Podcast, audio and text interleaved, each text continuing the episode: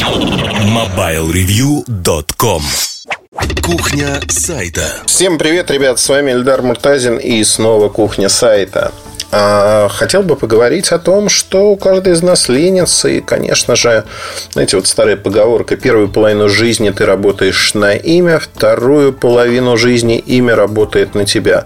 Это действительно применимо на практике. И многократно успел в этом убедиться, потому что есть свои плюсы, есть свои минусы.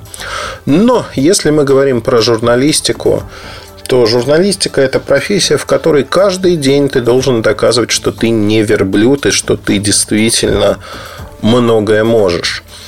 А, потому что, ну, это, знаете, такая вещь событийная.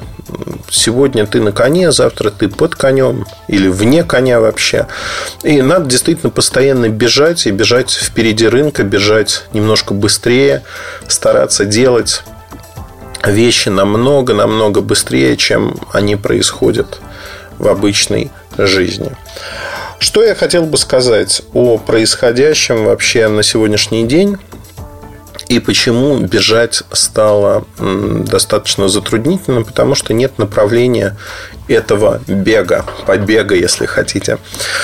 А, когда начинался Mobile Review, он начинался с точки зрения рынка. Ну, был 2-3 сайта, которые писали обзоры телефонов. Это была история массово неразвитая. Сегодня про телефоны пишет огромное количество людей, и пресса, которая раньше никогда на технологии не смотрела, там какая-нибудь газета.ру, ведомости, деньги, ну, то есть огромное количество изданий пишет на эту тему, соответственно, внимание оно распылено между, атомизировано между этими изданиями. И это нормально абсолютно. Ни у кого нет монополии писать на ту или иную тему. Нельзя прийти на рынок и сказать, вот только я истина в последней инстанции, только у нас а, вы можете прочитать самые там какие-то вещи. Это, кстати говоря, объясняет и достаточно доходчиво, почему там сливы той или иной информации, они неинтересны. Ну да, прочитают, да, как бы про новые устройства что-то, но это не настолько интересно. Это быстро расползается по куче изданий и фактически не играет уже роли, а кто первый слил. Огромное количество людей не понимают этого, они там бьются, платят безумные деньги, находят прототипы, сливают, а дальше сидят, сосут лапы и думают, блин, ну а вот мы-то думали, сейчас мы опубликуем, и куча денег посыпется на нас с неба. Я всегда им задаю вопрос, а почему вы так думали? Что заставляет вас предположить, что если вы опубликуете что-то первыми, эксклюзивно, неожиданно это конвертируется в деньги? Но мне это напоминает компании, которые говорят так, мы сейчас наберем пользователей, пусть в минус, пусть потратим огромные деньги, а дальше мы уж разберемся, как монетизировать нашу аудиторию. Так это не работает. А следующий момент, о котором хотел бы сказать. Ну, во-первых, многие пишут, да, есть совершенно мнение, весь спектр мнений, что очень неплохо. Кто-то... Есть очень много достойных людей, кто пишет хорошо. Но здесь есть два момента. Первое – систематичность. Систематичность подразумевает, что вы а, должны систематически работать над этим. И вот тот подход, который есть у нас, мы пишем про бюджетники, про дорогие устройства. То есть пытаемся охватить весь спектр для того, чтобы понимать, что происходит на рынке.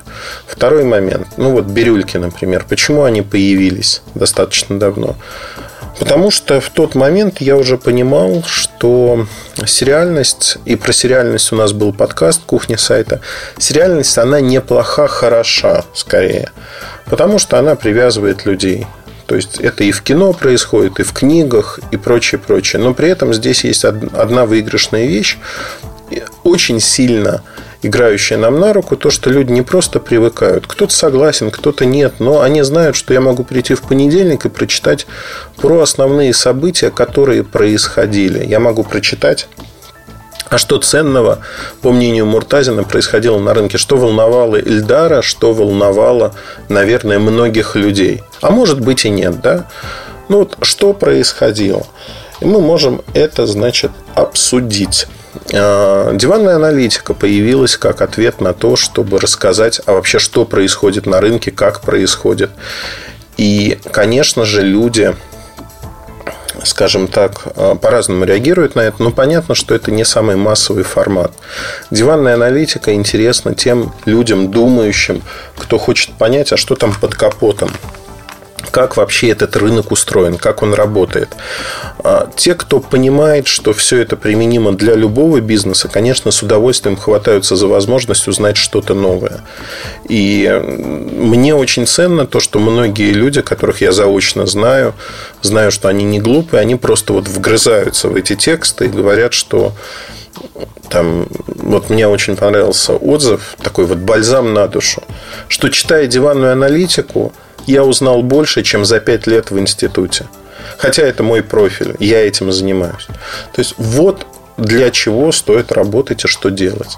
Потому что думающие люди – это вообще основной, а, основная ценность страны, любого ресурса, общения. Ну, потому что общаться надо с думающими людьми. А если вы общаетесь с недумающими людьми, у вас проблемы, поверьте. А вот э, все это позволяет говорить о том, что, знаете как, огромный рынок, огромный океан, в котором мы занимаем там несколько островов, по сути. Мы не Mobile Review, а вообще вот те ресурсы, которые есть. И есть другой пример, о котором я хотел бы сказать. Те ресурсы, которые давно существуют, они втиснуты вот в некие шаблоны, стереотипы уже. Им, им в какой-то мере и легче, и сложнее одновременно. Всегда есть плюсы и минусы.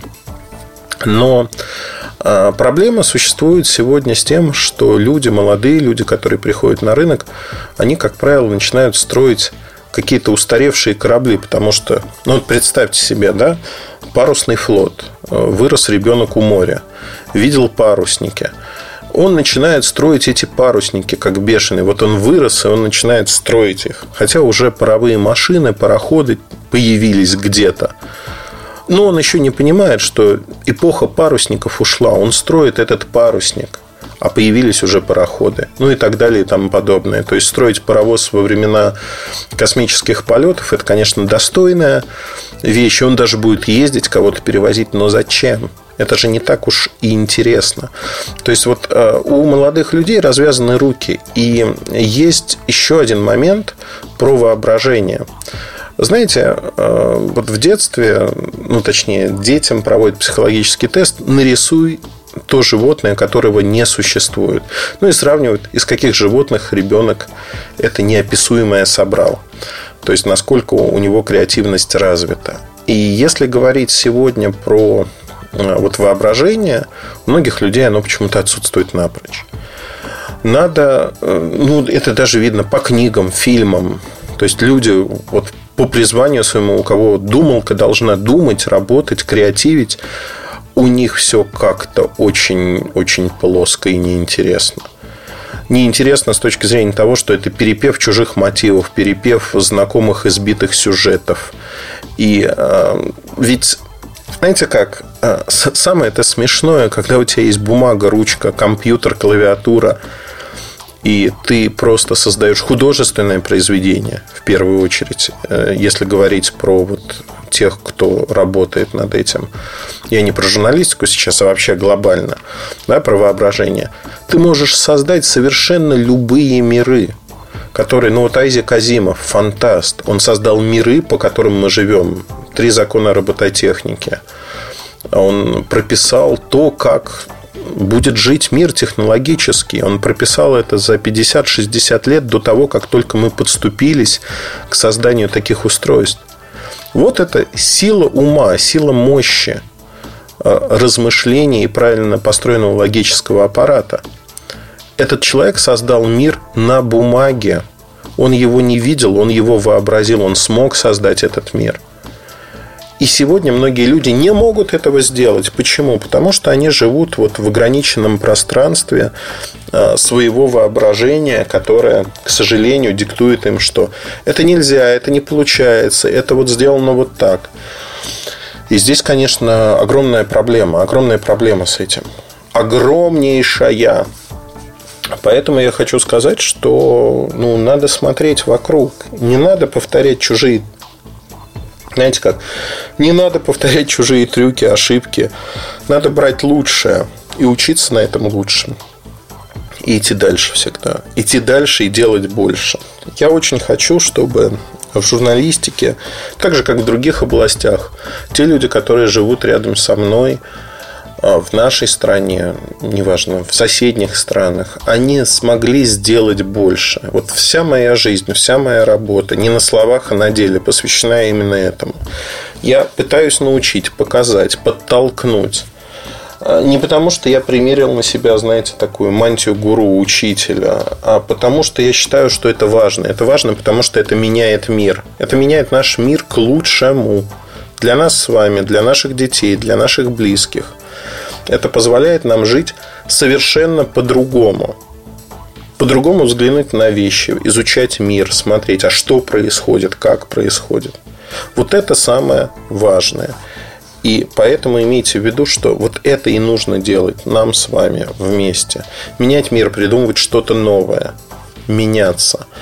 И если говорить о том, что вот происходит вокруг сегодня, конечно же, а, информация заполонила когда говорят, дети меньше стали читать, дети стали меньше читать книг. Но если смотреть, сколько мы читаем сегодня статей, интернета, социальных сетей, стали читать намного больше во всех смыслах. На этом все. Удачи, хорошего вам настроения. Ну и всегда оставайтесь с нами. До новых встреч. Пока с вами был Ильдар Муртазин. Не могу с вами попрощаться, вот все, все, все как-то говорю, но мне с вами всегда приятно говорить, потому что умные люди дослушали подкаст до конца. Одним словом, молодцы, возьмите с полки пирожок. Пока, до новых встреч. MobileReview.com Жизнь в движении.